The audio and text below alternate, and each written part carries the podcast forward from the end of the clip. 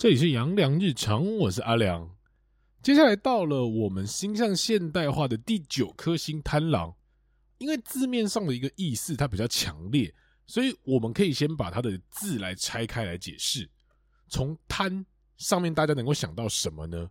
我自己是想到贪心啦，对什么事情贪心，基本上叫做所有事，只要是贪狼没有接触过、有新鲜感的事情。他通通都会有兴趣去摸一下，这贪也包含了贪吃、贪玩，所以贪狼会有一种长不大的任性的感觉。再来是狼，我自己会想到的是这两年蛮流行的一个词汇，叫做狼性。简单来说，就是看到目标就要奋不顾身的冲上去，这个叫做狼性，也代表贪狼是需要目标的。那再来，我们就来分析一下古文。北斗第一星化气曰桃花，掌游戏祸福主，解厄星，司掌欲望，贪婪竞争之心，主桃花，主欲望，主祸福，主富贵，主虚福。那这个桃花放在贪狼的身上会特别的明显，因为桃花不单单指异性，人缘的桃花也是一种，所以贪狼就会给人一种交友广阔。五湖四海皆朋友，不管白道或黑道都有认识的。配合前面提到新鲜感，只要你有他没有碰过的事情，他都会非常想去认识你。再来是游戏祸福，你可以想成游戏人间，而这意思就代表他的人生就是一个游乐场。既然只有单程票，那当然就是要一路玩到挂。那也代表说他不怕接触新的人事物，那祸福就一定相依。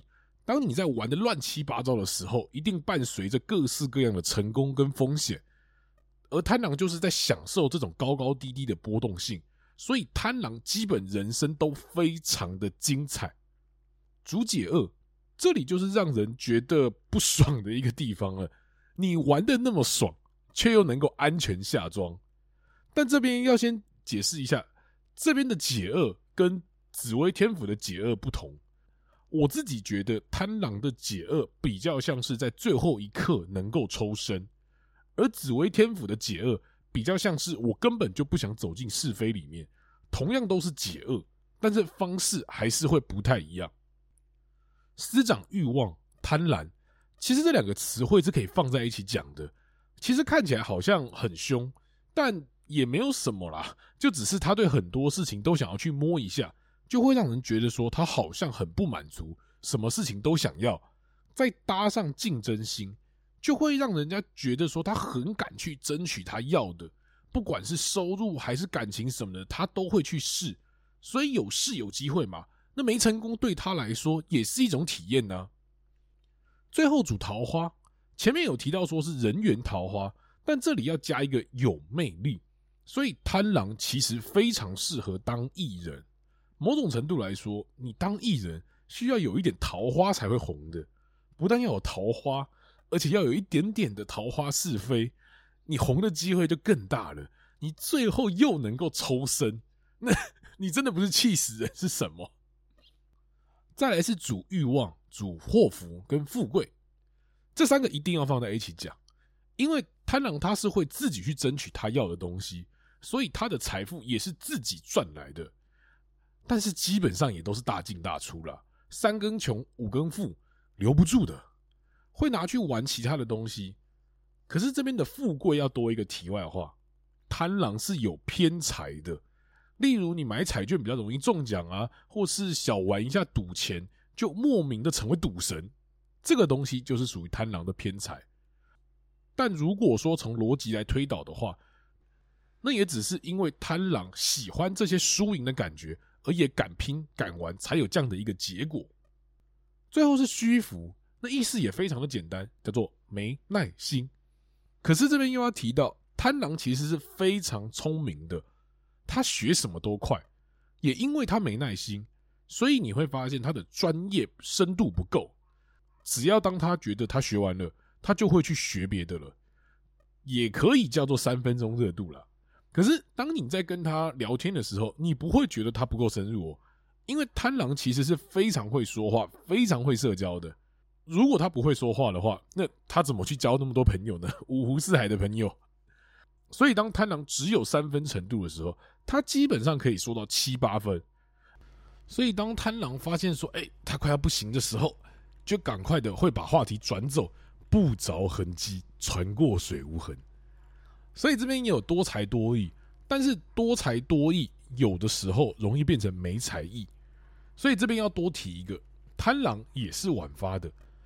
当贪狼成熟的时候，就代表他找到想做的事情，并且在这个专业持续努力精进了，而且收心的时候也到了。再来是贪狼的五行，贪狼的五行是水跟木，而木的部分就是主脑神经系统，而水的部分就是肾、泌尿系统跟妇科的部分。还有就是贪狼的代表人物，不得不说，我上课的讲义中。就是这一个人，目前我还没有认为比他更适合的一个人，叫做韦小宝。而有看过的人都知道，韦小宝最知名的叫做妻妾成群，有七个还是八个，我忘了，反正不重要，都比我多。而韦小宝的交际手腕是游走在康熙、天地会跟神龙教之间。再来看看他的武功好了，教过他武功的人有一大堆。从海大富、陈近南、神龙教教主、九难神尼，哪一个不是武功盖世？但他基本上都凭着一把火枪打天下，每一门武功都会一点。最精通的还是逃跑用的神行百变。最后他追求阿珂的那一段，女方摆明就是不想屌他，但他就是死缠烂打到女方受不了。我不管你跟政客爽怎么样，我也不管你嫁了几次，你最后你就是要嫁进我韦家。这算痴情吗？还是单纯的跟人家死磕到底而已？那最后来分享一下我自己遇到的一个贪狼。这个贪狼在地支午，而他的故事也算是蛮有趣的。我这边先说，我这边的故事都是有得到当事人的同意才分享的。之前他有了一个伴侣，而那个伴侣的交友空间也比较复杂一点，所以所以常常会参与一些特殊的派对。而这个贪狼，因为他没有见过。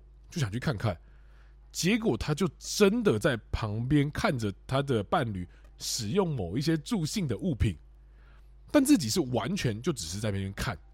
今天我相信他没有去使用那些东西，但这个也是我前面提到的，贪狼会跳进是非里面，但是会在最后的那一个瞬间说：“我不要去，我只是要看，但我不是要去深入的了解。”这也算是他的一种三分钟热度，可是他的这种三分钟热度，反而会在这一个时候让他远离更大的一个是非。那以上就是我对于贪狼的一些分享。